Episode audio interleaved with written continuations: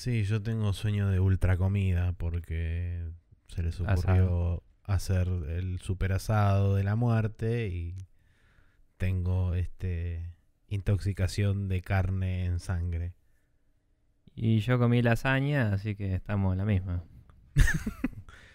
bueno, hoy va a ser un capítulo en el que lo van a tener que poner en 1.5 para que hablemos a velocidad normal. Claro. Eh, sí, el, capítulo. El capítulo del Diego, podríamos decir. Vamos a estar todo el día haciendo. Eh, bueno. Bueno, ahí tiene la gente la risa sanadora, su dosis semanal de eh, Maxi Carcajadas. Ahí está. Eh, en todas es un buen nombre para un remedio. Tómese una de Maxi Carcajadas a la mañana y después me viene a ver.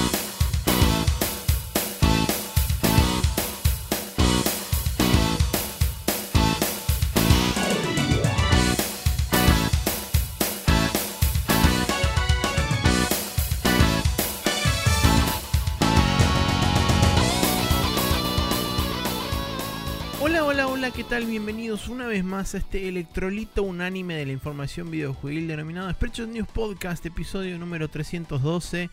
Mi nombre es Maximiliano Carrión y tengo un pedo de carne que no les explico y estoy acompañado del otro lado con una persona que está borracha de pasta, el señor Nicolás Vegas Palermo. ¿Qué tal gente? ¿Cómo les va? Eh, estaríamos en un domingo de fin de largo muy post eh, en el cual habrían, Destrucción. habrían pasado cosas, ¿no? Eh, cosas culinarias de distintos tipos eh, y nada, estaríamos en un estado mental bastante comparable a eh, un... El, el, video ese del nene que había ido al dentista y está tipo, ¿This is real life? y esa, esa situación. Sí, muy, bueno, nada. Así que prepárense para un viaje de mogoliqueses eh, y videojuegos en partes eh, probablemente desiguales. Sí, la razón y el sosiego no estarán de nuestro lado en este programa. Pero bueno, haremos lo posible para intentar sonar lo más coherente eh, que se pueda sonar, estando en el estado de destrucción que estamos en este instante. Pero bueno, ah. ahí está. ¿Eh? Bostezo número uno. Ahí está. Vamos a contarlos después. En el aire, al menos. Pero bueno. Bueno, sí, después. Antes, Lo de antes no importa. Eso nunca existió técnicamente. Sí, sí. Si, esto eh, fuera un podcast en video, tendríamos el contador en pantalla. Pero... Por supuesto, sí, pero no va a ocurrir. Bien, eh, vamos a agradecerle a la hermosa gente que pasó, agradeció, saludó, felicitó y demás, porque si no se enteraron, nosotros tampoco nos enteramos. El capítulo de la semana pasada fue nuestro aniversario número 6 de Spreadsheet News Podcast, así que sin querer, sin saberlo aún, lo festejamos con gente que vino este, y le agradecemos también a los chicos, de, o a los dos tercios de rayos catódicos que pasaron ayer. Eh, ayer no, la semana pasada. Ustedes se dan cuenta de lo que les dije hace 5 minutos, ¿no? Eh, bueno, también fue el cumple de Tony ese fin de semana. Es verdad, fue el cumple de Tony, así que feliz cumpleaños a él. Eh, así que le mandamos un beso y procedemos también a agradecerle, como decía antes, a Lucas Mendieta del Mato, Neko Akiani, Ezequiel Decimoa, eh, Marcerosa, Francisco Sarmiento, Matías Paz, Jorge Peiret y Pairo de Persona No Se Cae. Además de, como siempre, como todas las semanas, a Martín Blasquez por hacer el managing de la cuenta de Guy Bruce Rule, donde ustedes pueden pasar y este, obtener las recomendaciones de todo juego que esté por debajo de los 20 dólares en PC. Este, ya me, agito del solo hablar, o sea, ¿entendés lo que está pasando? Eh, bien. Nico, vos tenías un agradecimiento especial a Neko, al cual yo también me auno y me, acoplo justamente a ese agradecimiento. Sí, Neko el otro día le agarró la melancolía y estuvo hablando de que es difícil autopromocionarse uno a veces, entonces eh, hizo el favor de promocionar eh, bastantes proyectos que tienen sus amigos, de los cuales comparto básicamente a todos. Eh, todos son nuestros amigos también.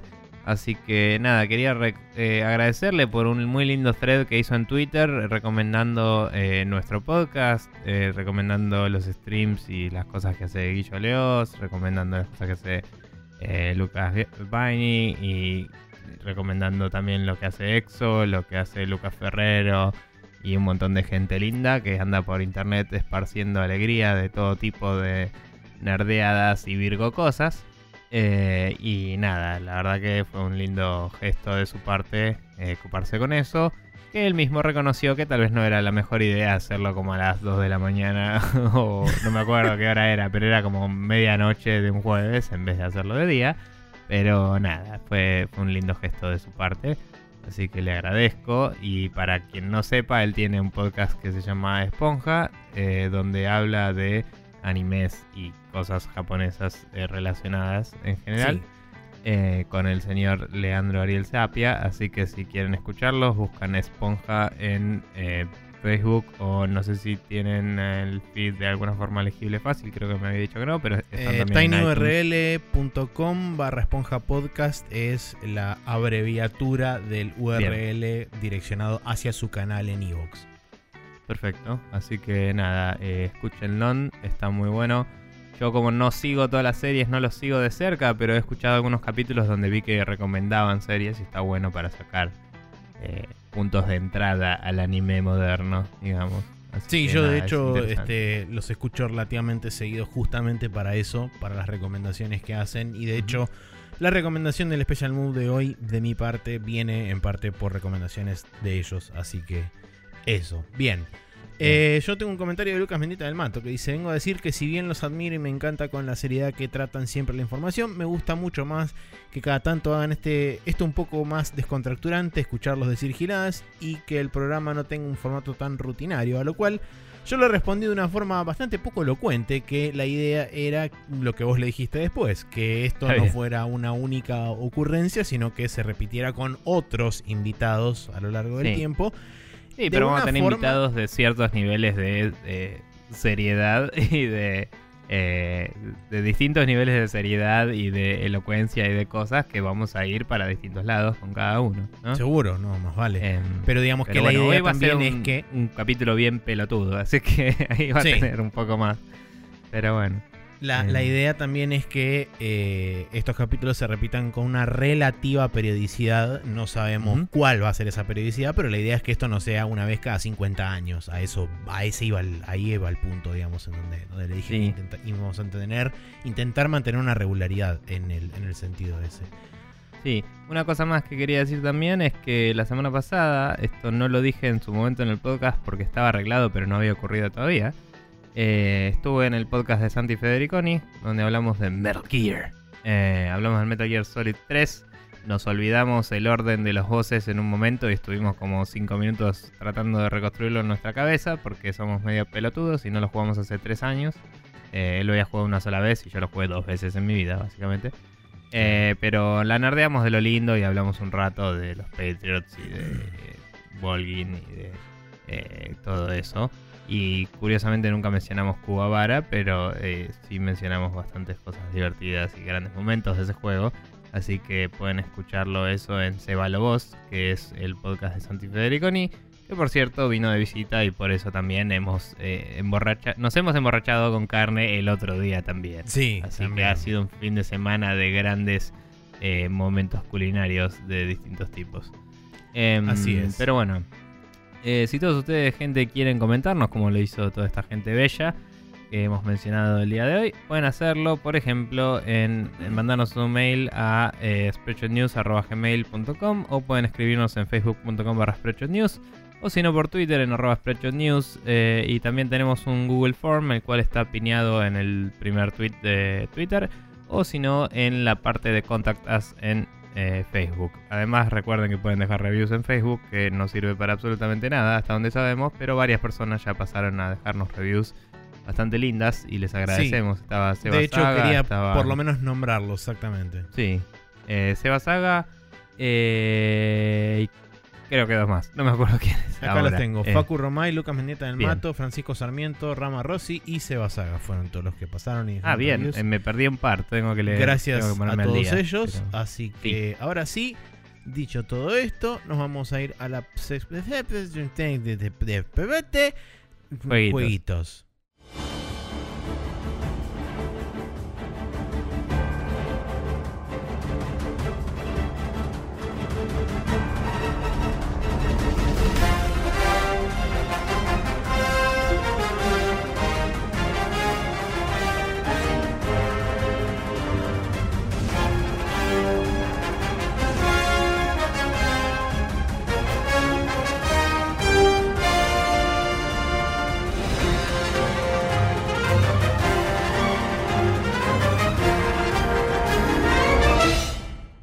Estamos en el now loading, como elo- muy elocuentemente dije hace instantes, donde vamos a hablar Sí. un rato sobre los jueguitos que estuvimos jugando esta semana. De figuritas repetidas en ambos casos, no hubo mucho cambio.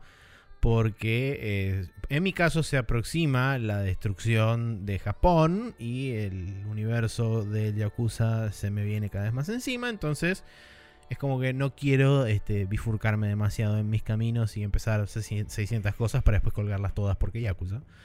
Eh, Así que Nico, vos continuaste justamente hablando del Yakuza con el Yakuza 0.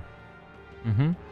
Eh, estuve el sábado pasado. eh, sábado pasado me levanté bastante cansado después de haber grabado con los chicos de Rayos el viernes. Y mm, había tenido una semana bastante larga. Mencioné que fui a la, a la marcha, toda la bola, ¿no?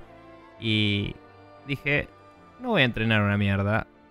Y fui al super, cociné, fui un- mínimamente productivo. Y después dije, voy a jugar jueguitos. Y prendí el Yakuza 0 tipo a las 3 de la tarde, ponele. Y a las 6 de la mañana del domingo me fui a dormir. Así que en todo ese tiempo eh, jugué como... eh, creo que nada más do- dos chapters de la historia. Pero hice tipo mil sidequests. Y me cagué de risa y la pasé súper genial. Eh, también volví a cocinar en el medio y comí. ¿no? no es que solo hice eso, pero jugué todo el día. Eh, y fueron grandes momentos. Em, jugué la parte con, con Goro, ¿no? Con Majima. Sí, la Eh, presentación de Majima es el- increíble. La intro es increíble, se va al recontrachoto. Eh, y nada, me, me- cuando iba desbloqueando los estilos de combate era como cada vez más exótico el asunto, ¿no? Eh. Arranca con un estilo bastante copado, el, estilo que tiene de... No me acuerdo el nombre, pero es como callejero, digamos, ¿no? Es como Sí. más, más sucio el chabón como pelea. Me pareció que estaba bueno. Eh, me pareció mejor que el brawler de, de coso de, de Kiryu, porque el estilo brawler es medio tosco. Eh, que después tiene el Beast, que es más tosco. Y entonces es como, como que solo tenés el Rush, es el único que realmente me gustó cómo se juega y no te deja hacer tantas cosas con los objetos que hay en el mapa. Entonces me pareció medio escueto en ese sentido. Pero con, eh, con Majima puedes hacer cosas más locas. Y de golpe destrabas el segundo tipo de combate y agarras un bat de béisbol y le rompes el bat en la jeta a todo el mundo y está buenísimo. Sí, el, Y de el golpe de- momento cuando, cuando destrabas destrabas el estilo el tercero, es terrible. Sí. Sí, sí, sí. Eh, no recuerdo si lo había mencionado la otra vez, pero básicamente cuando aprendes un nuevo set de movimientos, ves a alguien hacerlos y el chabón visualiza en su cabeza, eh, se visualiza a sí mismo haciéndolos. Y nada, vas con, con Majima eh, ahí con un... Estabas eh, charlando con alguien, estabas caminando por la calle con otro personaje, que ahora no me acuerdo quién era teniendo que ir a un lugar y en el, en el puente de Osaka, que por cierto es igual al puente de Osaka y me flasheó Por zafado porque yo estuve ahí. em, en el puente de Osaka había unos chabones eh, haciendo breakdance, como breakdance fighting, tío. Y eh, inserte soundtrack de, de cosas de, de Zulander acá, ¿no? Eh, pero bueno, em, estaban los chabones haciendo breakdance y el chabón se, tipo de golpe le entra la reacción así de oh hay gente combatiendo en un estilo nuevo tipo es como qué y yo, tipo no me lo esperaba ni a palos. Y de golpe veo la animación de Majima haciendo breakdance y que esto es lo mejor que le pasó a la vida. Y de, de ahí en más puedes usar ese, ese modo de combate. Es una locura y hace crowd control zarpado porque te Ujú. tirás al piso y empezás a revolear patadas y cada tanto te friseas en una pose refachera y es como esto es lo mejor. el chabón de traje en el medio de la calle cagando trompadas a la gente, haciendo tipo básicamente, casi capoeira diría, es, eh, es hermoso. Eh, nada, eh, toda la parte de, de Majima está buena y se pone turbia bastante rápido. En ciertos aspectos más que la de Kiryu, tal vez por estar más metido a nivel historia con todo lo que son los cabarulos y todo eso, ¿no? Como que hay algunos temas de discusión más fuertes. Eh, Pasa que mucho del contexto de la historia de Majima o del pasado de Majima te la dan en el Yakuza 4. Que no es necesario saberla, pero si la sabes es como que entendés al toque cuál es la, la este razón por la que el chabón está ahí y por la que el chabón está ah, básicamente comandando el cabaret ese en el que está.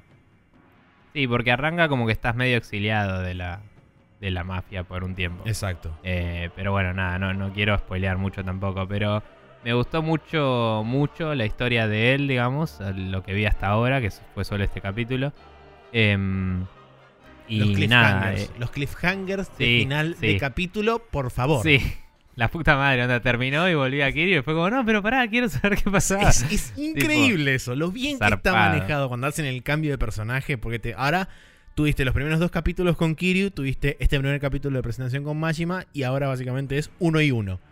Sí, eh, pero bueno, nada, em, la verdad que muy zarpado todo el capítulo de Majima. Em, eh, me gustó porque eran las 2 de la mañana y dije, bueno, termino el chapter y me voy a dormir. Y de golpe eran las 4 de la mañana y, había hecho mil sidequests y era como, bueno, termino el chapter y me voy a dormir. y, ahí sí dije, bueno, me pongo posta, ¿no? Eh, porque en realidad no es que me desviaba para hacer sidequests. Estaba en el camino y era como, bueno, la voy a hacer. claro, sí, obviamente. Y, y nada, y o sea, dediqué, me dediqué a terminarlo, pero la misión final es larga y tiene cinemáticas y después están las cinemáticas de principio del otro chapter y todo. Y en total fueron como, sí, como dos horas seguidas de, misión final de capítulo y es como, che, este juego se va a la goma, está buenísimo. Em, y nada, tiene una escort mission que es un toque, una baja, pero no tan terrible. Eh, y el personaje que estás ahí acompañando y por qué lo encontrás y toda la bola, toda esa secuencia está buenísima.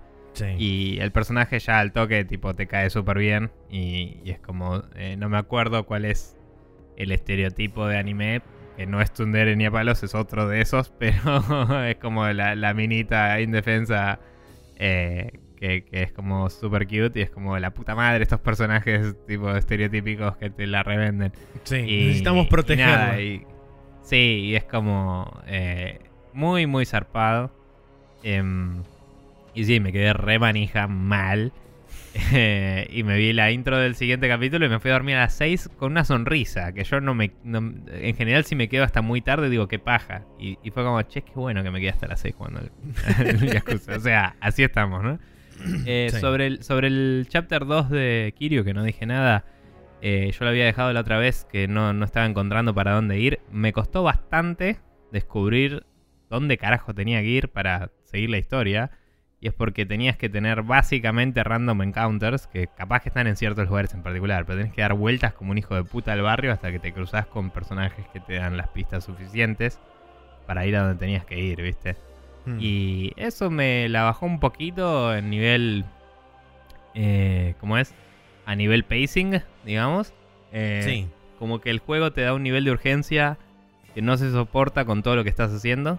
Eh, pero eh, creo que a la anime, que es algo que hace mucho allá, em, vos tenés la historia seria, esto sí lo mencioné, y, las sidequests son repelotudas. Entonces la disonancia esa de los, de los temas, ¿no? Hace como que eh, ya sepas que te estás desviando y es como un, como una especie de rotura de cuarta pared de tipo, esta parte no cuenta. ¿Entendés? Como que no... Sí. Es como que no me siento tan mal de no estar apurándome cuando lo ayudo al, no sé, al chabón que siempre le está llevando cosas de acá para allá a la minita, o, o la piba que vendía la ropa interior porque es Japón y hay una misión con eso, sí. o esas cosas. Es como que todas esas misiones, aunque me desvían zarpado del objetivo principal, son tan ridículas y estrafalarias y nada que ver con nada, que las veo como mini secuencias aparte y no me molesta que interrumpan el flujo normal porque está muy bien eh, armado como contenido de relleno, digamos. Eh, y cada una es encapsulada y termina ahí, ¿viste? Em, sí me costó bastante, las misiones de entrenamiento me cuestan bastante. Em, hice una sola de la que te enseña el Beast Mode, eh, Mm. que es tipo romper maniquíes y eso, me dio Sí. fiaca hacer otra. Y eh, hice un par de intentos del que te enseña el Rush Mode, que tenés que básicamente esquivar y nada más. Sí. Pero es medio paja porque el dodge eh, no es del todo preciso en... O sea, no, no- no es fácil medir cuánto te estás esquivando y Sí. el, el rival que te pega, por ahí pega un golpe que es un arco grande. Entonces vos efectivamente evadiste, pero como no tenés invincibility frames al final del dodge, eh, por ahí te pega con el, la parte más afuera de su golpe porque era un arco muy grande, ¿no? Y era Claro, como, uy, tendría que haber esquivado para el otro lado. Y quizás eh, justamente esa es la gracia, ¿no? Quizás tengo que ver con qué brazo me ataca y ir para el otro lado, pero es como me pareció bastante más difícil de lo que es en el combate normal, que si yo aprieto el dodge suele alcanzar. Digamos. Sí, en realidad más que, más que entrenamiento lo que son esos, esas cosas son más challenges que entrenamientos en sí. Sí, sí, eh, pero eh, digo, en la historia es entrenamiento. Sí, no, obvio, la, la historia son lo los llama chabones que te entrenamiento, pero eso. digamos que una Sí. vez que vos lo, lo entendés como challenge, es como que lo, lo encarás con otro mindset directamente. Pero sí, seguro. entiendo. Y comparto, muchas veces me ha pasado, sobre todo en el, de, en el entrenamiento de Rush, que por ahí Sí. estás en los últimos 15 segundos y Ujú. empezás a correr directamente alrededor del chabón porque no querés que te toque. Y por ahí en Mm. una de esas, justo cambia de dirección el chabón y te sale con un revés de la nada que te pega y es como, hijo de puta. Sí, Eh, sí, es bastante choto. Y Eh, suele suceder eso. Y nada, eh, esos me parecieron en cierto sentido minijuegos medio bla, eh, comparados con todo lo demás del juego, pero eh, eh, también temáticamente apropiados, ¿no? O sea, como bueno, a mí no me gustan, pero todo bien. Em, lo que sí ¿Jugaste no al- sé... Al, ¿Mm? este, ¿Al bowling ya o todavía no? No entraste, ¿no? No, no, vi el lugar, pero no fui todavía. Eh, creo que recién lo encontré ahora cuando entré al tercer chapter. eh, como que vi que estaba ahí. Antes había pasado al lado del edificio, pero no había notado que era de bolos, digamos. Claro. Y, y- y dije, bueno, después lo voy a tener que probar. Eh, lo que sí mm, te iba a decir, eh, me olvidé. Porque Bien. Iba a decirlo y me preguntaste lo del bowling y me olvidé totalmente. Así que lo voy a dejar ahí y si me acuerdo te interrumpo lo que sea que estés diciendo en el momento y te lo pregunto. Sí, Así no, que hay, no hay demasiado que decir sobre el Shining Resonance Reframe, que es lo que seguí jugando. Eh, terminé el capítulo, o sea, avancé el capítulo 4, terminé el capítulo 4, estoy más o menos, calculo que a la mitad del capítulo 5. Eh, son 8, así que estoy relativamente cerca, más o menos, del final. Eh, Más o menos por historia es como que empezó lo que sería la parte del conflicto principal o el nudo, si querés. Me dieron un personaje nuevo en la party, etcétera, etcétera. Y eh, sigo este, como dándole para adelante. No, no, hay, no hay demasiado nuevo que reportar. Sí hay un par de cosas, por ejemplo, que me había olvidado de comentar la semana pasada. Eh. Volviendo de nuevo a lo que es el tema rudimentario y la simpleza del juego. eh, como dije, tenés para hacer un montón de side quests que te aparecen en la ciudad principal, donde es medio como tu hub central. Y el tema está en que eh, las quests hay muchas que se repiten ad eternum y otras que son de este, hacer una única vez y desaparecen. El tema está en que el icono de representación de SideQuest es único Oh. independientemente de si es repetible o no. Entonces vos cada vez que volvés al pueblo o dormís en el inn, que lo que hace es básicamente refrescar el escenario, te vuelve a cargar los iconos de quests y muchas veces decís, pero esa quest es repetible, no es repetible, no lo sé. Claro. Entonces Qué yo paja. Opté por directamente cada vez que vuelvo, agarro todas, todas las quests del mapa y es como, bueno, me voy y empiezo a hacer a medida que voy avanzando. Entonces es como, porque encima también tiene Pero- ot- otro, otro tema que es que técnicamente no existe el fast travel, pero Mm. eh, vos tenés como un ítem que te permite teletransportarte desde donde quiera que estés en el mapa a la ciudad, pero no al Un revés. portal, digamos.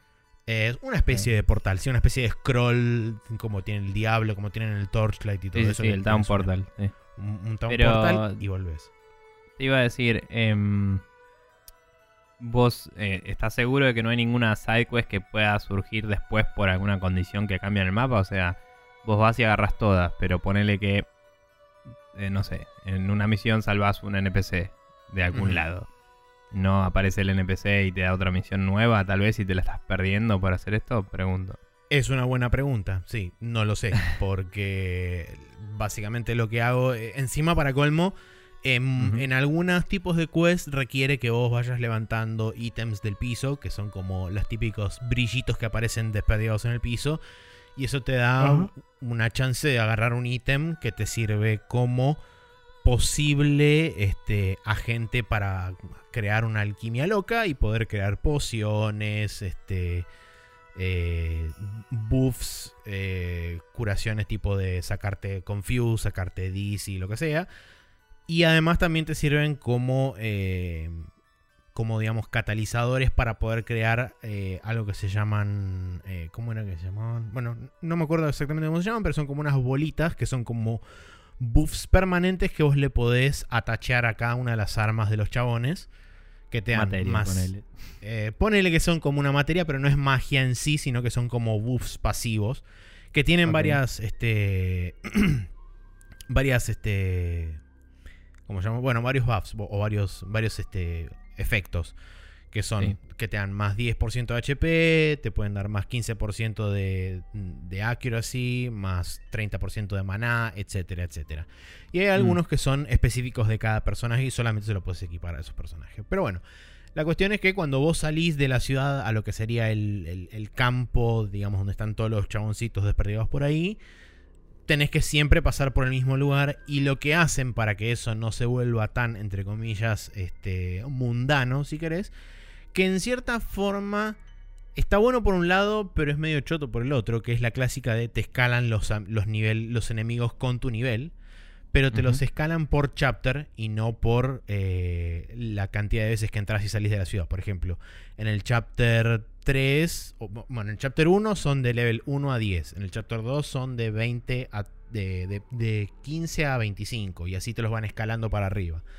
Entonces, Mm. durante toda la duración del chapter en el que estás, eh, los enemigos de las distintas zonas van manteniendo el nivel. Y por supuesto, cuanto más lejos de la ciudad vas, más arriba está el nivel base. Entonces cada, Mm. cada capítulo subsiguiente es como que los van escalando más para arriba.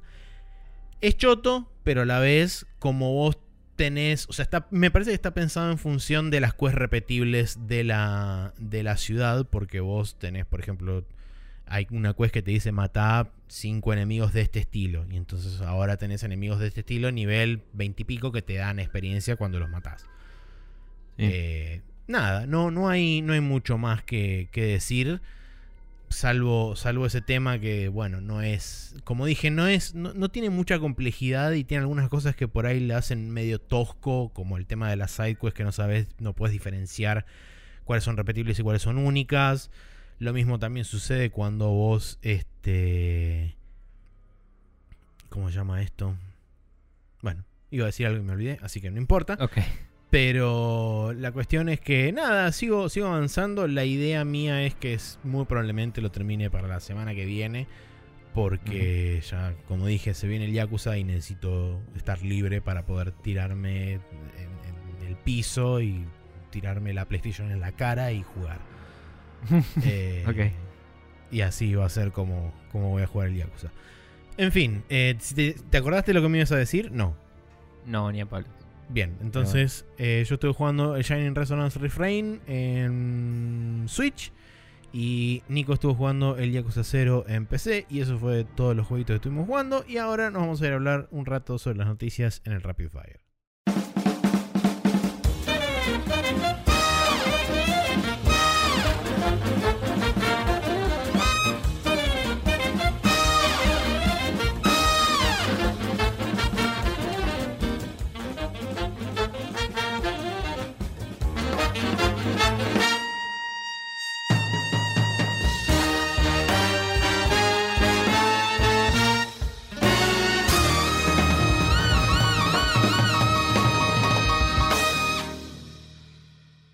Estamos en el uploading donde tenemos algunas noticias para charlar el día de la fecha. Eh, la primera arrancando por que Patrick Soderlund, el chief algo chief design officer de Electronic Arts durante los últimos 12 años, decide dejar su puesto eh, por razones que aparentemente no fueron dichas públicamente, pero que va a dejar EA efectivamente creo que a fin de este año y se va a dedicar eh, a otras cosas con la clásica frase de va a comenzar un nuevo capítulo en su vida. Eh, así que no hay no hay nada dicho de cuáles fueron las razones de la partida ni nada por el estilo, pero bueno, es un tipo que estuvo 12 años como eh, digamos al frente del cargo de de Design Officer, aparentemente fue el, mayor empuje que tuvo el sistema este de EA Origins, donde vienen juegos independientes y EA los publica, eh, dándoles absolutamente todas las ganancias de las ventas y ellos no se quedan con absolutamente nada. Em, así que loco que digamos el chabón creador de eso ahora se, se pare y vaya por su lado. Eh, habrá que ver mm. cómo, cómo reorganizan y reestructuran todo dentro de, EA y si este programa continúa eh, o si después de la salida de este chabón dicen, bueno, eh, vamos cerrando acá, muchas gracias, buenas tardes, nos vemos, chau mm. chicos. Sí, la verdad no, no, no sé mucho de su laburo en general como para decir en qué va a afectar la situación. Pero siempre que se va alguien cabecilla en una empresa se pueden esperar cambios, ¿no? Porque en general, si se va por moto propio, el que viene después eh, tiene dos opciones: seguir por el mismo camino o decir, me cago en todo, ahora yo tengo el poder y lo cambia todo. Eh, que en empresas grandes he visto por, por mi laburo, ¿no? Que algún cliente que no puedo decir, etcétera. Eh, hemos terminado una aplicación entera que estaba a punto de lanzarse y el cliente decide, ah, no, mira, toda esta branch entera de mi, brand la cierro. Así, porque ahora soy yo el cabecilla nuevo y ya dejo de producir estos productos para siempre. Y se, tira toda esa plata a la mierda, por ejemplo. Entonces ese tipo de cambios radicales pueden ocurrir. Mm. Em, y vamos a ver si influye para un lado o para el otro su partida, como decías. Quizás eh, se mantiene el sistema, quizás se cambia o quizás se eh, cierra totalmente. Eh, de todo lo que es el, Origin eh, coso este de indies que no me sale. Sí, EA em, Originals. Sí, eso. Em, pero bueno, eh, suerte para él. No sé. Sí, supongo. Es un tipo que tenía menos onda que un renglón, porque cada vez que subía al escenario y se ponía a hablar, era mm. como que de repente una, una especie de atmósfera de ultratumba invadía el escenario y el público y demás, y era como, bueno, llegó el momento de dormir un rato durante la conferencia de EA. Bueno, ahora nos vendría bien, así nos pegamos una siestita. Sí. Pero bueno, sí.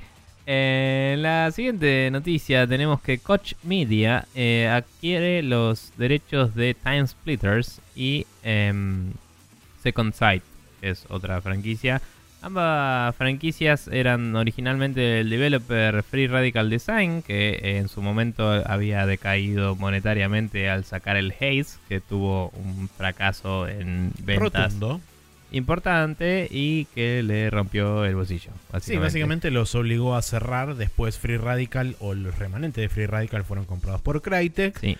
En el proceso también adquirió las licencias de Time Splitter y todas las cosas que había creado propias eh, Free Radical.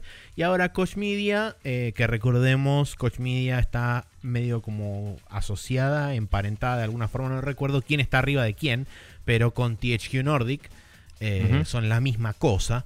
Ah, así que va a ser interesante ver a quién le asigna ahora estas nuevas IPs. Coach Media barra THQ Nordic eh, para crear nuevos, nuevas, nuevas este, iteraciones de la franquicia. Habrá que ver si hacen un reboot, si arrancan con el famoso prototipo ese que existió alguna vez y se conocieron después videos y demás del Time Splitter 3, que al final, por supuesto, nunca se terminó haciendo. Pero bueno, es interesante em. sin dudas que eh, gente que quiere como en principio agrandar su portfolio como son Coach Media y THQ Nordic vayan a buscar franquicias que por ahí no serían la primera parada de mucha gente, pero que tienen como un seguimiento y una fanbase bastante leal. Sobre todo después de haber pasado tanto tiempo de la última iteración y que prácticamente hayan caído en el olvido más absoluto. Sí, cabe destacar que en la noticia se reporta que Crytek había dicho oficialmente, eh, bueno, no sé si oficialmente, pero en alguna entrevista, digamos, se había mencionado que em, no se animaban a tocar, eh, a hacer un Time Splitters 4 porque era un juego demasiado de culto y como que era fácil cagarla. Eh, sin embargo, aparentemente ya se anunció que están trabajando en cosas con estas franquicias, entre comillas. Y también cabe destacar que Koch también adquirió eh, lo que era el, estudio que se había comprado Crytek, ¿no? O sea, Crytek había comprado Free Radical. Y según dice esto, el, no solo las IPs, sino que el estudio también fue comprado por Koch. Ah, ok. Y lo renombraron a Deep Silver Dambuster. Eh, así que nada, em, Dam como represa, así que supongo que rompedor de represas. Ahí está. Em, pero bueno, nada, o sea, eh, no sé si eso también incluye un cierto porcentaje de developers o cómo funciona la movida, pero hipotéticamente tendrían acceso eh, no solo a las IPs, sino a lo que sea que eh, tenían de archivo, ¿no? el material. Con, el código, el material, las, assets y eh, cualquier tipo de laburo que estuviera haciendo el estudio, si es así, no sé. Eh, sí se menciona que el Haze no, no fue parte del deal en particular, así que se ve que deben haber hecho, bueno, dame esto, esto no, esto sí, esto no, y deben haber agarrado lo que les interesó. Y vamos a ver qué pasa. Quizás hacen remaster de los viejos y una nueva eh, una nueva entrega, como es el, modus operandi ¿no? de estos, estos estudios que adquieren cosas viejas en general. Eh, pero que quizás estaría bueno porque, como decimos, Time Splitters es un juego de culto. Yo personalmente no lo jugué, pero sé que es muy reconocido. Y eh, si querés introducir un 4 o un reboot, quizás primero tendrías que recordarle a la gente que, qué carajo es esto, ¿no? Eh, pero bueno, eso. Sí. Eh, la siguiente noticia es que Valve se encuentra desarrollando o trabajando en un set de herramientas de compatibilidad llamadas Steam Play que permitiría a los jugadores, eh, mejor dicho, a los juegos de Windows correr en Linux, específicamente en sistemas de, del tipo SteamOS y derivados. Interesante porque esto salió de una de una entrada en SteamDB que básicamente la gente de Reddit se encarga de eh, escanearla todos los días aparentemente, donde aparecieron archivos y, distintas cosas que apuntaban justamente a la creación de estas, eh, de estas herramientas de compatibilidad que si bien no son nada nuevo dentro del mundo de herramientas de compatibilidad de hacer que cosas de Windows corran en Linux o en otros sistemas, eh, lo interesante es que esto sería una aplicación específicamente diseñada para correr juegos en, de Windows exclusivamente en Linux eh, y más precisamente en, en el SteamOS teniendo en cuenta todo el soporte que va que hipotéticamente le pondría Valve detrás y demás, porque asumimos que le convendría. La idea de Valve es empezar a testear esto y tener como una especie de sello de aprobación propio diciendo, bueno, ok, estos son los juegos que nosotros podemos certificar que funcionan con Steam Play, pero a la vez también le van a habilitar la posibilidad a los usuarios de que empiecen a probar los juegos dentro de su librería y les vayan reportando, este, básicamente una especie de, beta testing público, masivo, eh, y les vayan reportando a Valve si encuentran juegos que corren bien y que corren mal, y así ellos es como que irían actualizando esa lista de homologados para poder correr con Steam Play o algo por el estilo. Eh, es interesante porque esto renueva, digamos, un poco lo que había quedado abandonado en el pasado del tema de SteamOS y demás que durante un tiempo Valve le metió muchas ganas a eso con, la Steam, con las Steam Machines y demás. Y después, como muchas veces sucede con Valve, eso quedó en la nada en pos de este, seguimos vendiendo gorros y hacemos 10 millones de dólares por segundo. Entonces, mucho no nos importa nada.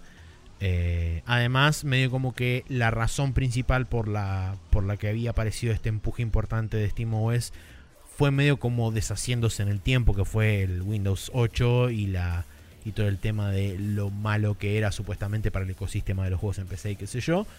Eh, como vino al poco tiempo empezó a aparecer Windows 10 y todo lo demás y la gente es como que estuvo un poco más conforme. Medio como que el empuje detrás de SteamOS fue diluyéndose con el tiempo y quedó medio en la nada. Y eso también Sí. llevó a Valve a no empujarlo tanto como hu- hubiera podido. Cabe destacar que había rumores en su momento también de que Windows 10 iba a no permitir instalar eh, cosas fuera del store y, y como que... Sí, iba a dar de baja las aplicaciones tipo Win32, que son básicamente el 95% Sí. de las aplicaciones que usa todo el mundo. Sí, sí, entonces es como que era más una especulación de hacia dónde iba Windows, ¿no? Y había como fuertes declaraciones de, de Gabe Newell hablando de que Windows eh, básicamente estaba yendo en contra del, del lo que es bueno para el consumidor y por eso estaban queriendo hacer este- esta nueva oferta. Exacto. Pero la verdad, no, no, no sé. Habría, estaría lindo ver algún número de adoption rate y ver si realmente es usado o si es una de esas features que algún día van a morir y ya fue. Eh, porque justamente hacer que corra en Linux probablemente sirva para toda la gente que usa Linux, pero no creo que haya casi nadie que use eh, el Steam OS, la verdad. Idea. Em, pero bueno, eh, pasando a la siguiente noticia, luego de un tweet que se había hecho hace un tiempo ya, con una cabeza de diablo montada sobre un switch de luz, eh, muy eh, sugerente, digamos. Eh, el otro día se liqueó que en una era un post de Forbes, ¿no? sí, en una nota de Em, Forbes. Una nota de Forbes se publicó antes de tiempo, evidentemente, mostrando lo que sería la edición de Switch de el Diablo 3. Diablo 3 eh, Collection, no sé qué garcha. no Estoy buscando el nombre, Eternal eh, Collection, sí. Eso. Eternal Collection incluiría Diablo 3, eh, la expansión de el Reaper of Souls y el Necromancer Pack que te traía al Necromancer como personaje jugable. Todo junto en un mismo paquete. eh, hipotéticamente, eh, no, sé si estaba mencionado, pero hipotéticamente uno podría con dos Joy-Cons jugar dos o, o con cuatro Joy-Cons jugar cuatro a la vez. Porque daría la cantidad de botones, tengo entendido. Sí, no, no Em, está especificado acá eh, en una nota que encontré así al voleo. eh, si tiene cooperativo en la misma en la misma consola o no. Sí, lo que dijeron es que va a tener este backup saves a la nube.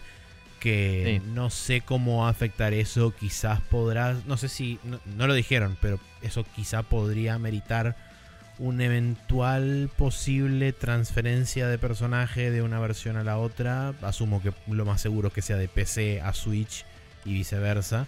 Porque recordemos Em. que a Sony no le gustan esas cosas, pero bueno. Eh, en realidad no creo que puedas pasar el personaje de una consola a otra porque en, Quizás si te lo veas eh, con primero la- que se con la primero que se juega distinto y tiene distintos balances los juegos, las Es versiones de los sí. juegos. Y segundo que mm, ahora está igual, pero en su momento los- el feature set era distinto. Y en PC itera mucho más rápido el, el patch, eh, el loop de patches y todo. Entonces es como que a veces salen features en PC que no están en consola y si le cambian el save no podrías importarlo. O sea, me parece medio una imposibilidad. Sí. Em, pero bueno, nada, Diablo 3 se puede jugar on the go y eso es para mucha gente muy valioso. Sí, recordemos Em, también que la versión esta de, de Nintendo Switch también, además de la expansión propiamente dicha y el Necromancer, también va a traer eh, bonus y boludeces de The Legend of Zelda, eh, incluidos adentro de, de esta edición. Y eh, todo lo que son las actualizaciones hasta la fecha de todas las temporadas de Rifts y toda la pelota. Así que supuestamente va a ser la versión más up to date hasta el momento. Sí, eh, lo único que vi de Zelda, no sé si anunciaron más, pero es una especie de set de armadura de Ganondorf eh, bastante fachera. que se parece al Ganondorf de el, Twilight Princess. Que sería para el bárbaro tengo entendido. Pero supongo que vas a poder esquinear cada, cada, eh, ¿cómo es? cada clase con algún tipo de, de armadura evocando a algún personaje de Zelda. Sí, imagino que sí. No sé. Eh, de cualquier forma, eh, esto será lanzado en algún momento de este año, en teoría. Sí, no hay Em, fecha definitiva, pero dijeron eh, antes de fin de 2018. Así que nada. Eso Sumado también a que hubo un par de reportes que dijeron que Blizzard está trabajando en varios Diablo-related projects. Que bueno, este seguramente fue uno. Eh, Hay gente que está hablando de que podría haber una suerte de juego mobile, quizá el Diablo en formato mobile. Eh, otros Mm. dicen que es el Diablo 4. En fin, supongo que se verá en la BlizzCon de este año, cerca de fin de año. Así que para la gente que este, quiera estar atenta a eso, esté atenta porque seguramente va a haber noticias al respecto. Sí, también se rumorea zarpado el, el remake HD del Diablo 2. Que También. es casi seguro que es. Pero bueno. Sí, whatever. sobre todo Eh, teniendo en cuenta todo. que este año o el año pasado sacaron el remaster HD del StarCraft 1, entonces tendría sentido. Sí, sí.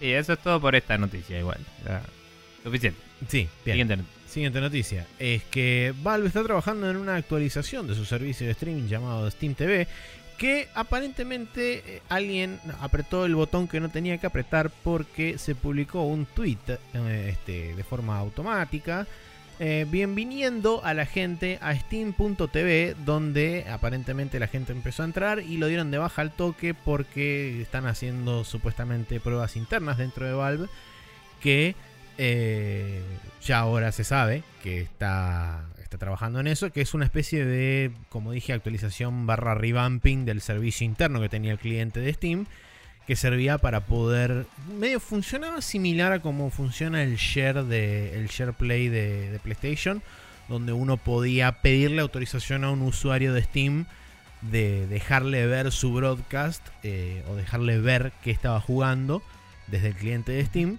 Y uno de esa forma también es como que podía acceder a una prueba, entre comillas, privada de lo que estaba.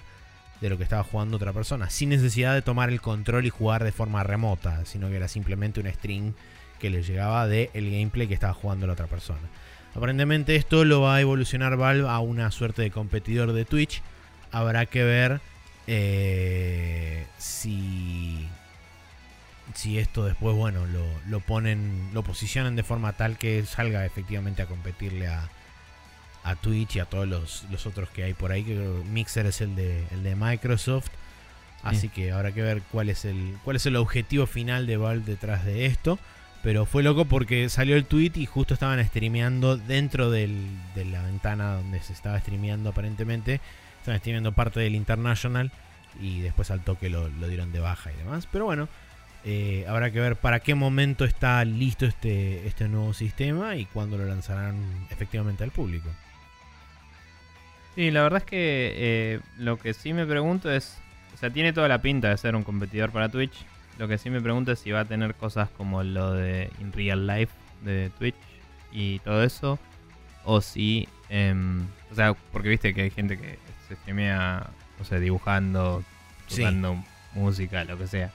Eh, o si va a ser una implementación que. mm, O sea, porque técnicamente puedes hacer que solo capture la pantalla y nada más. Y que ni te tome la cámara si querés. O sea, podrías hacer cualquier cosa. de hecho, es, em, es así como funciona el Steam Broadcasting hasta ahora. Claro. Eh, pero digo, si querés controlar la, la información que puede, que puede compartir el usuario, podés. De hecho, el. O sea, el de Microsoft te lo limita hasta cierto punto por el hardware, porque obviamente solo puedes usar cosas que puedas conectar a una Xbox, ¿no?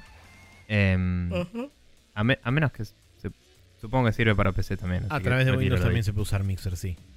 Sí, eh, pero bueno, digo, eh, por ahí si solo te deja streamear con micrófono y el juego, em, sería una versión más, entre comillas, pura, por así decirlo, de lo que hoy es Twitch. Que en su momento Twitch era solo de juegos, pero hoy hay de todo.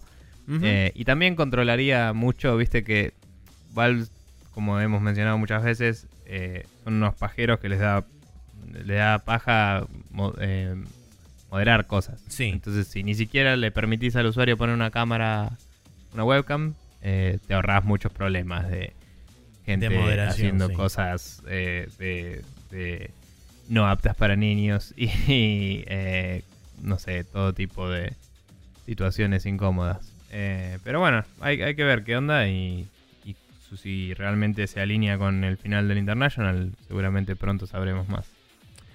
Así es. Eh, bien, ahora tenemos el calendario para esta semana que arranca con el martes 21 de agosto. Tenemos el All Star Fruit Racing para Nintendo Switch, el Guacamele 2 para Windows y PlayStation 4, el Return of Double Dragon para Super Nintendo. No tengo idea de cómo es la movida con ese juego, pero sale para Super Nintendo. Eh. El Shenmue y Shenmue 2, que salen para Windows, PlayStation 4 y Xbox One. El jueves 23 tenemos el Gone Home para Switch y el viernes 24 tenemos el F1 2018 para Windows, PlayStation 4 y Xbox One. El Little Dragons Café para Nintendo Switch y PlayStation 4. Y el Night Trap 25th Anniversary Edition, el juego que nunca iba a salir en una plataforma de Nintendo mientras eh, la persona que dijo esto estuviera con vida, que no me acuerdo quién es. eh, va a salir el eh, 24 de agosto para Nintendo Switch. Bien. Bueno, eh, Sí, eso. Me, me- olvidé que tenía que seguir hablando. Así que este, ahora voy a seguir hablando para proceder a callarme e ir a la próxima sección.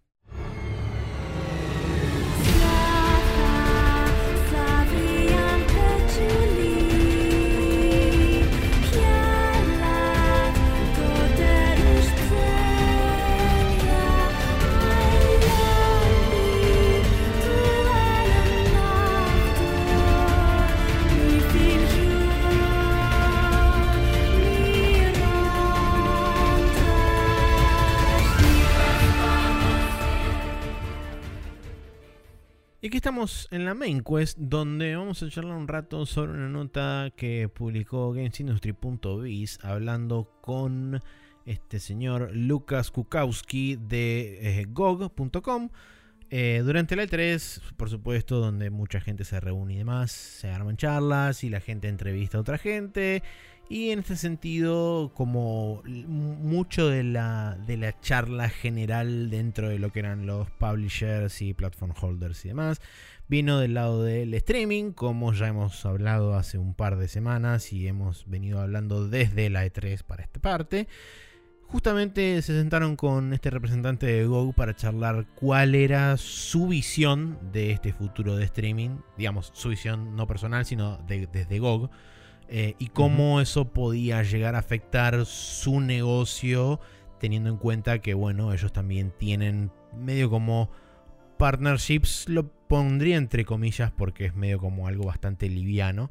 Si bien ellos tienen juegos tanto de EA como de Activision, como de otras empresas que por ahí demostraron un interés bastante público a la hora de, este, de esta nueva moda del streaming. Eh, es interesante ver cuál es su, su opinión al respecto de esta nueva ola, digamos, que está arrastrando a toda la industria o a buena parte de la industria a querer implementar este sistema de, de streaming. Entonces, está bueno porque el chabón lo que dice es una de las cosas que no recuerdo si tocamos en alguna de las charlas que tuvimos sobre streaming, pero es muy cierto.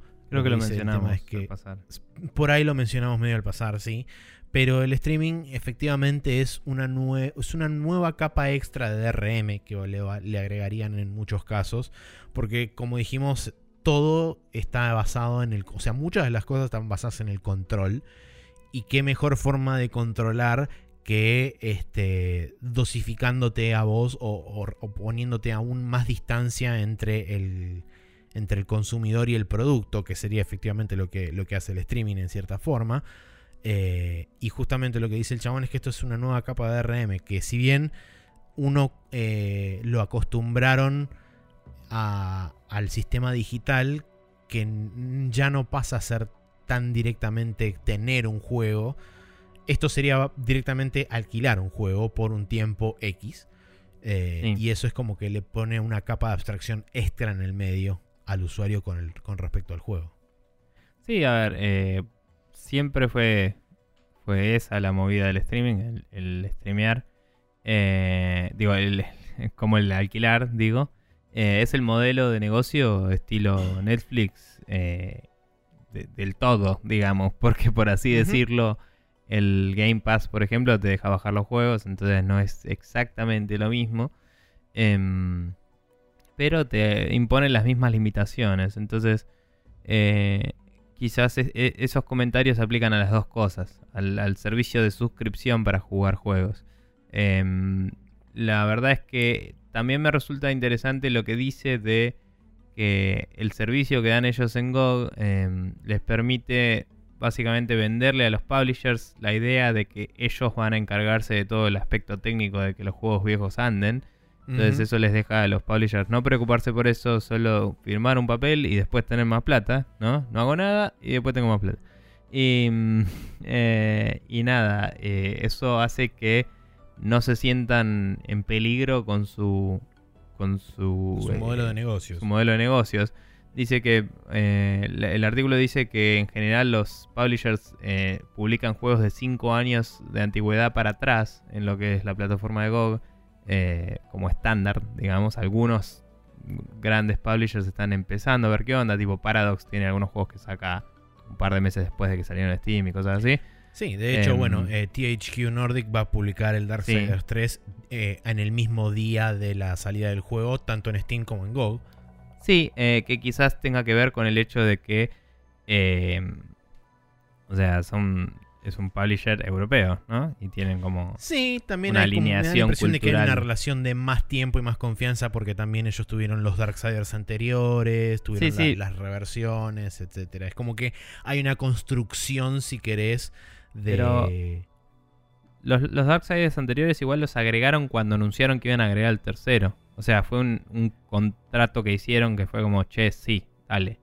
Eh, lo que digo es, No me parece recuerdo, que hay una alineación cultural o, o los tipos establecen un diálogo que les es más fácil. ¿Viste? En el documental ese que recomendamos una vez de GOG, Sí, eh, decían que había una barrera cultural más grande contra los yankees por una cuestión de eh, cómo se manejan a nivel negocio y todo eso ahí, que no tienen el mismo la misma historia, ¿no? De, de haber vivido con la piratería como algo interna- internalizado y, y, y de, sí, es cierto, es verdad. y de cómo se manejan ellos, ¿no? Em, que ven que es como, como decía la famosa frase de Game Newell, la piratería es un problema de servicio, no de, no de, digamos, la mala intención de la gente. Eh, entonces, volviendo a eso, digo, eh, la mayoría de los publishers que se están copando son de allá. De hecho, cuando lanzaron los primeros juegos, entre comillas, modernos en GOG, eh, el primero que pusieron fue Assassin's Creed 2, que es de Ubisoft, que es de Francia. Y, y también Ubisoft eso le dio como un, un, un boost de popularidad porque el Assassin's Creed 2 era famoso por su DRM de mierda, ¿no?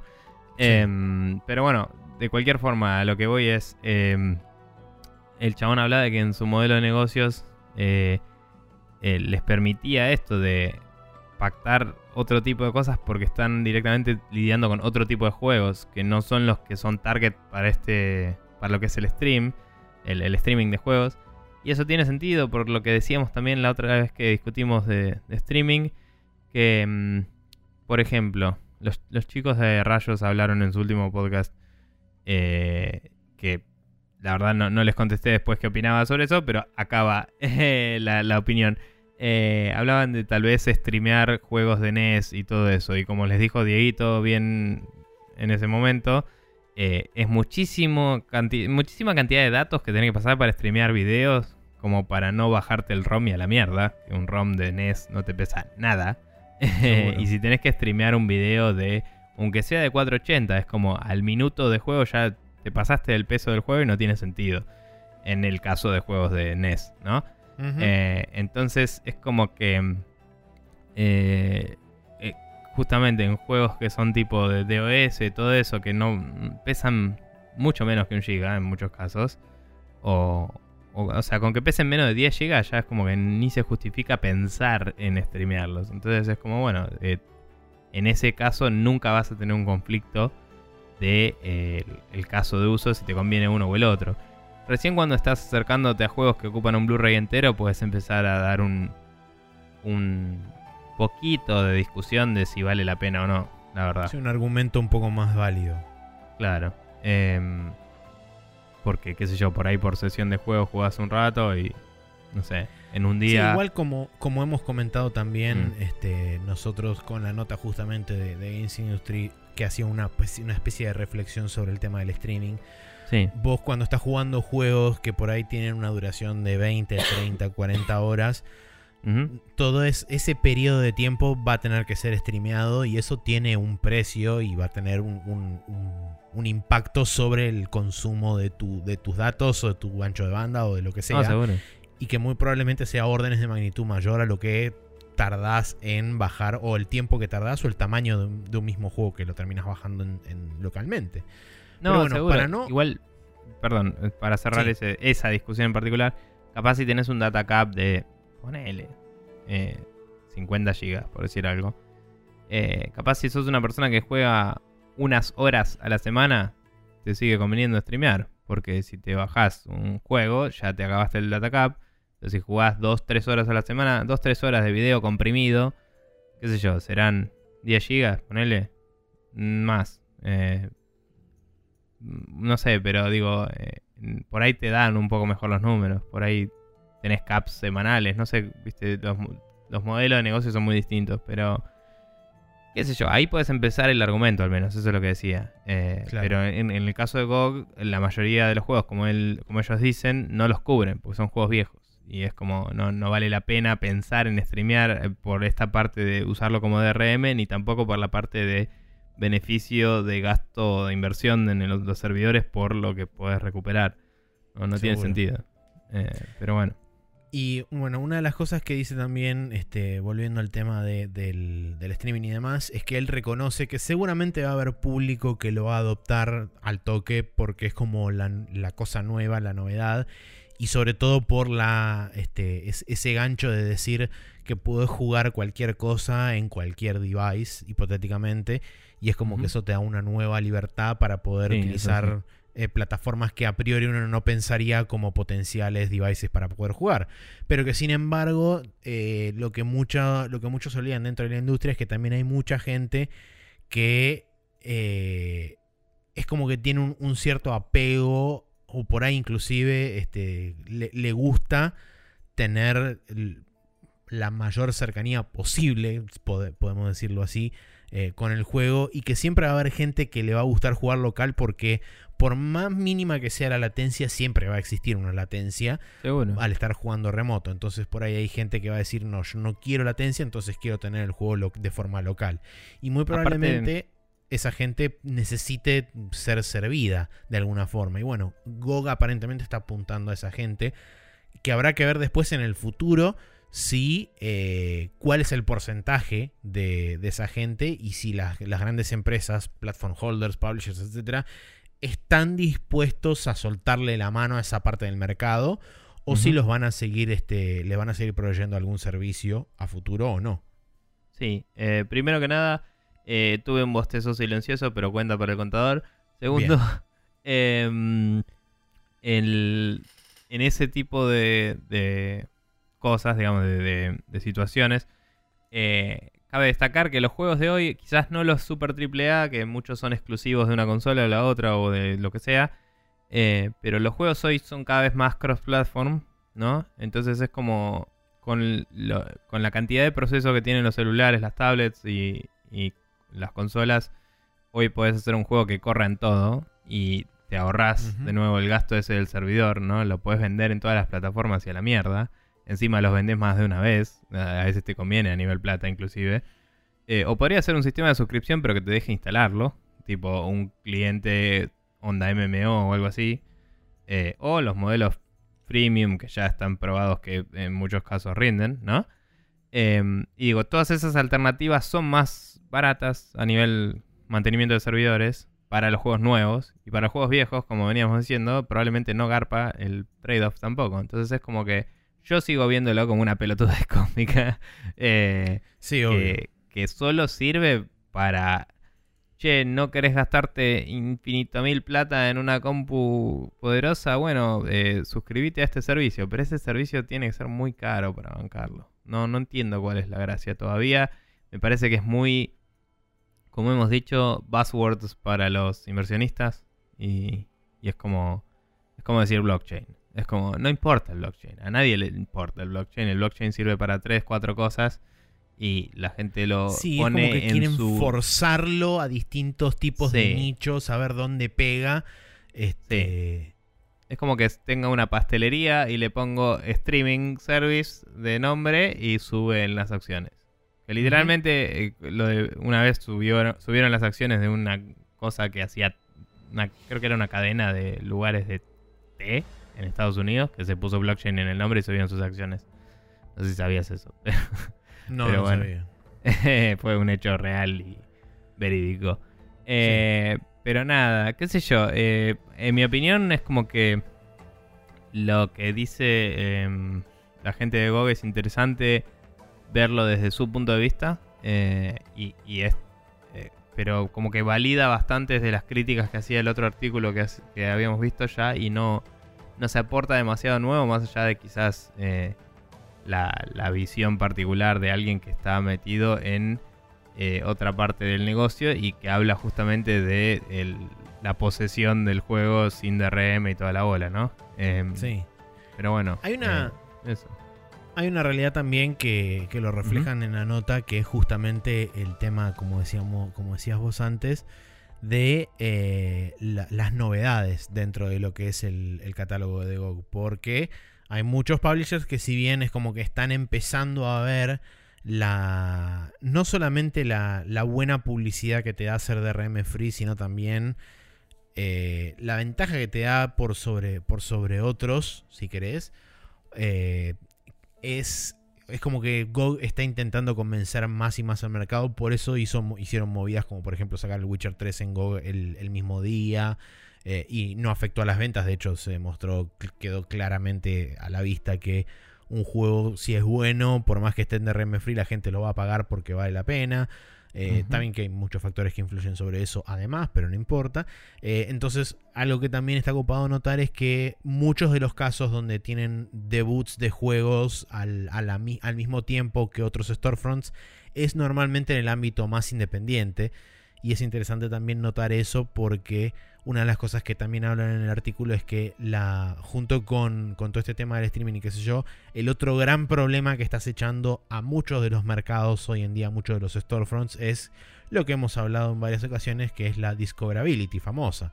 Sí. Eh, y ellos también se hacen eco de eso porque si bien el, el storefront de GOG está muchísimo más curado que el de Steam a esta altura, sí están teniendo problemas aparentemente según ellos de descubribilidad o de, sí, de discoverability por justamente la, la mera cantidad de aplicaciones que deben tener de, juegos que quieren lanzarse eh, como, como estrenos o como, como debuts en GOG además de otras, de otras plataformas. Entonces, eh, digamos que creo que esos por ahí pueden llegar a ser más los problemas del futuro que este tema del streaming, que por ahí puede llegar a ser adoptado por, una, por un porcentaje del público, pero tengo, hoy por hoy tengo dudas de si va a ser adoptado a nivel, digamos, como nuevo estándar, básicamente. Eh, Sí, sí. Salvo No- que, digamos, desde el lado de la industria lo intenten forzar y no te den otra alternativa. Lo cual puede llevar a dos caminos. O que la gente lo adopte de forma masiva o que básicamente la industria colapse. Porque nadie lo adopta. Cosa que Eh, veo medio difícil, pero... O sea, gente con, de nuevo, con inversionistas que ven los nombres y ponen plata, va a tener que implementarlo, pero a la larga se van a dar cuenta que los números no les dan y va a revertirse. No, no hay nada que hacerle a eso. Eh, porque los mismos inversionistas van a decir, ¿qué pasó acá? Y es como, señor, no funciona streaming. Y es tipo, ok. Y bueno, ah, eh, qué sé yo. eh, eh, es algo que venga o no venga, no, no va a quedarse, digamos. Eh, quizás serviría para juegos medianos o cortos, pero la mayoría de esos ya son multiplataforma porque son juegos indies y los juegos indies, como hemos mencionado también otras veces, les conviene vender en la cantidad, la, la máxima cantidad de storefronts posibles para conseguir recuperar el presupuesto, ¿no? Sí, había una, había una nota relacionada que también salió acá en Games Industry que eh, no la tengo a mano ahora, pero el titular decía el, el futuro de streaming al que más va a lastimar va a ser el desarrollador independiente. Mm. Eh, y hablaba un poco justamente de ese tema, de que en realidad los indies, para, para todo lo que es la industria independiente del desarrollo de videojuegos, el streaming y exclusivamente, o sea, mantenerse, digamos, dentro de lo que sería exclusivamente un ecosistema de streaming, puede llegar a ser la perdición de la gran mayoría de los que están desarrollando hoy videojuegos en forma independiente. Entonces es como, bueno, eh, son como dos corrientes contrapuestas, porque vos tenés los grandes publishers, inclusive algún que otro platform holder como Microsoft, que está intentando que eso sea el nuevo estándar o que eso se adopte como nuevo estándar, mientras que vos tenés toda una corriente emergente de gente que está desarrollando, dije gente como 62 veces en esa oración, pero este tenés una corriente de, de un montón de chabones que están desarrollando juegos y que pueden básicamente quedar en la nada en los próximos años porque de repente viene un estándar nuevo y es como, bueno, ya está, no puedo hacer más negocio porque eso me caga la vida. Sí. Sí, no sé. Pero bueno. Bla, no tengo nada más que decir al respecto. No, yo tampoco. Pero es interesante la nota. Si pueden, como siempre decimos, eh, las notas estas son interesantes de leer, sobre todo las notas de Industry. Lamentablemente siempre están en inglés, así que si no saben el idioma se complica. Pero siempre Ujú. recomendamos leer este tipo de notas porque son bastante eye-opener eh, en varios sentidos. Y, y además son informativas con respecto a, a cómo, cómo operan por ahí ciertas y determinadas cosas por detrás. Mm. Así que bien, eh, después de decir todo eso y tener este, progresivamente cada vez más sueño y, y así como intentar hilar palabras y no llegar a ninguna parte, Sí, y querer Eh, jugar Yakuza también. y querer jugar Yakuza y otras cosas, eh, Special Move.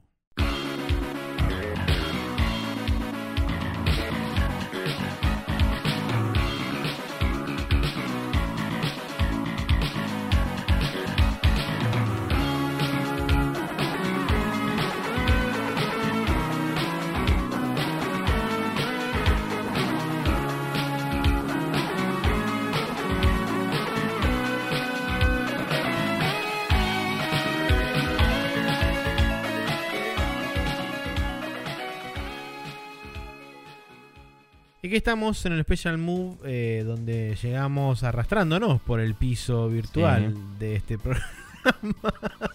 Eh, así que, Nico, yo me voy a, voy a decir que yo me prendo en forma de recomendación honoris causa de eh, justamente Expression News Podcast, de lo que va a recomendar Nico, porque yo también lo banco mucho y es lo mejor de, en podcast que he escuchado en este último tiempo.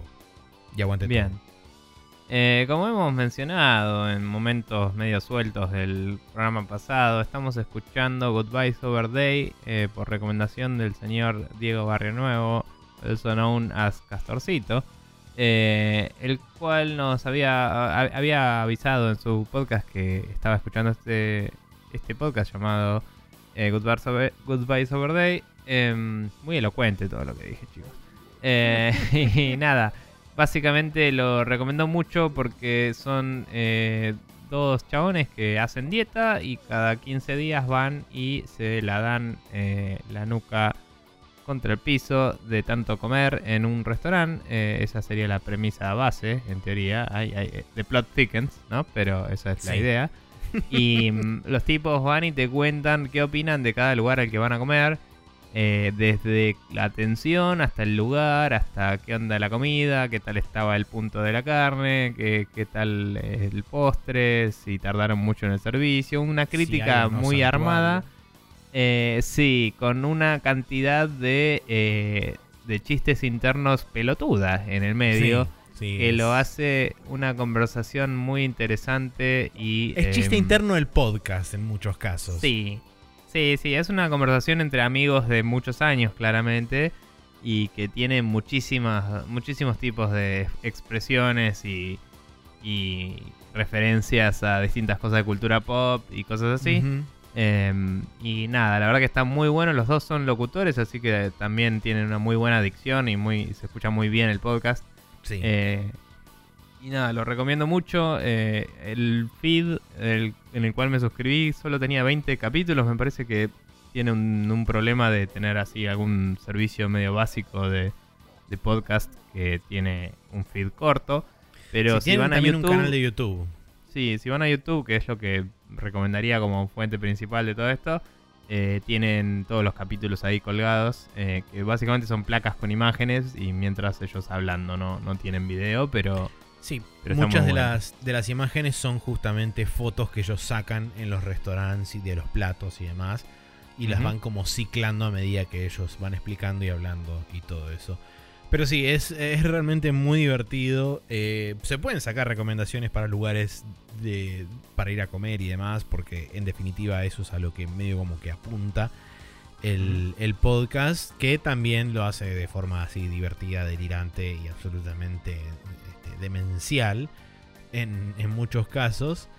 Eh, y los conceptos, cómo los manejan y demás, y cómo, cómo deliran en muchos casos, es extremadamente divertido y satisfactorio de escuchar. Así que, como dije, me sumo a la recomendación. Y por mi parte, tengo una recomendación que, como dije al principio del programa, saqué del el podcast de Esponja, de los chicos de Neko Bacchiani y Leandro Ariel Sapia. Ahí vamos. Eh, y es eh, la nueva serie de The Legend eh, o The Legend of the Galactic Heroes que originalmente había salido una adaptación de toda la de todo el manga barra novela lo que sea material escrito había salido una serie de anime en los 80 y ahora está saliendo esta nueva serie que por el momento lleva 12 capítulos ya dijeron que va a haber una segunda temporada de 12 más que se llama Legend of the Galactic Heroes Die Neue DC, que seguramente en alemán se debe leer mucho mejor, pero yo le digo así. Debe ser tipo di nu- algo, no sé qué. Algo, exactamente, sí. Se escribe E D-I-E-N-E-U-E-T-H-E-S. Ese es el subtítulo, digamos, de Legend of the Galactic Heroes. Está en Crunchyroll, así que es bastante fácil de encontrar. Y está muy buena porque tiene mucho del tema de este, manejos políticos y que no todo el mundo es tan altruista como se lo presentan, ni todo el mundo es tan nazi como se lo presenta, a pesar de que hay un lado que potencialmente uno lo puede ver como que es súper recontra hiper mega nazi, pero Sí, el otro es bastante socialista, digamos. Claro, y vos después viendo los capítulos te das cuenta que not so much de los dos lados. Es como la cosa Sí. está bastante más balanceada y pareja. Eh, gente de mierda y en todas partes del universo. Y así es como eh, se mandan millones y millones, literalmente, de personas a morir en el espacio. ¿Viste la serie original? Que en YouTube había muchos capítulos colgados, de hecho. No, No la vi. no la vi porque dije, voy a arrancar Mm. por acá. Y si esto está bueno, si, si me interesa y me engancha, por ahí considero de ir a ver lo anterior. Eh, Así que como Ah, esto me enganchó que- y me pareció que está copado, probablemente haga ahora sí la retrotracción a la serie original. Sí, habría que obtenerla porque en YouTube había muchísimos capítulos, pero faltaban algunos en el medio, es medio embole, así que hay que ver de dónde sacarla. Eh, Escudriñaremos medios la totalmente internet, legales, Por obviamente. supuesto. Pero, pero nada, eh, la verdad yo había visto el primer capítulo y me había gustado bastante y fue como, bueno, cuando tenga tiempo para ver esto lo veré y no tuve tiempo todavía, pero me, me gustó mucho porque tenía algunas cosas medio, eh, medio Battlestar Galáctica, digamos, de decisiones tácticas medio controversiales y cosas que tiraba uno que es muy capo em, que les hacías básicamente evitar una emboscada re heavy eh, que el capo de la nave no estaba viendo por no pensar a nivel guerrilla, sino pensar a nivel ejército gigante. Claro. Y, y estaba buena toda esa la relación que había, ¿no? Porque era un chabón que era medio eh, mal visto por sus por sus compañeros porque aparentemente era súper incestuoso y le gustaba la hermana, no sé. Tipo, y como que tenía esa mala fama y, y lo deshonraban por eso, pero era a la vez el mejor táctico que había de los, de los supernazis, digamos. Y los supernazis del espacio. Eh, y del otro lado, en la parte de los comunistas espaciales, eh, había uno que era como también muy brillante eh, tácticamente, pero seguía las reglas al pie de la letra porque es su trabajo. Y, mm, y en una uno le dice, che, el capo nos va a hacer que nos muramos todos, ¿por qué no agarrás vos el comando? Y el chabón lo agarra y, y zafa zarpado y, y nada, y es como los dos son los, los mastermind. Los ¿no? Mastermind. Claro, y, y nada, es como una rivalidad entre ellos dos, pero sin que se conozcan, es muy interesante. Em, pero bueno, nada, eh, sí, me- también me banco tu recomendación, pero a la vez digo, eh, la serie original también está buena si quieren verla. Em, si todos ustedes quieren seguirnos, eh, vayan y busquen en Twitter, perdón, en Twitter no.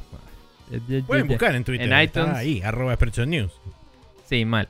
En iTunes estamos como Spreadshot News y si no, spreadshotnews.com barra podcast, copian esa URL, la pegan en su gestor de podcast favorito y reciben los capítulos todos los días eh, que salga el capítulo. El lunes a la noche, eh, martes a la madrugada, etcétera.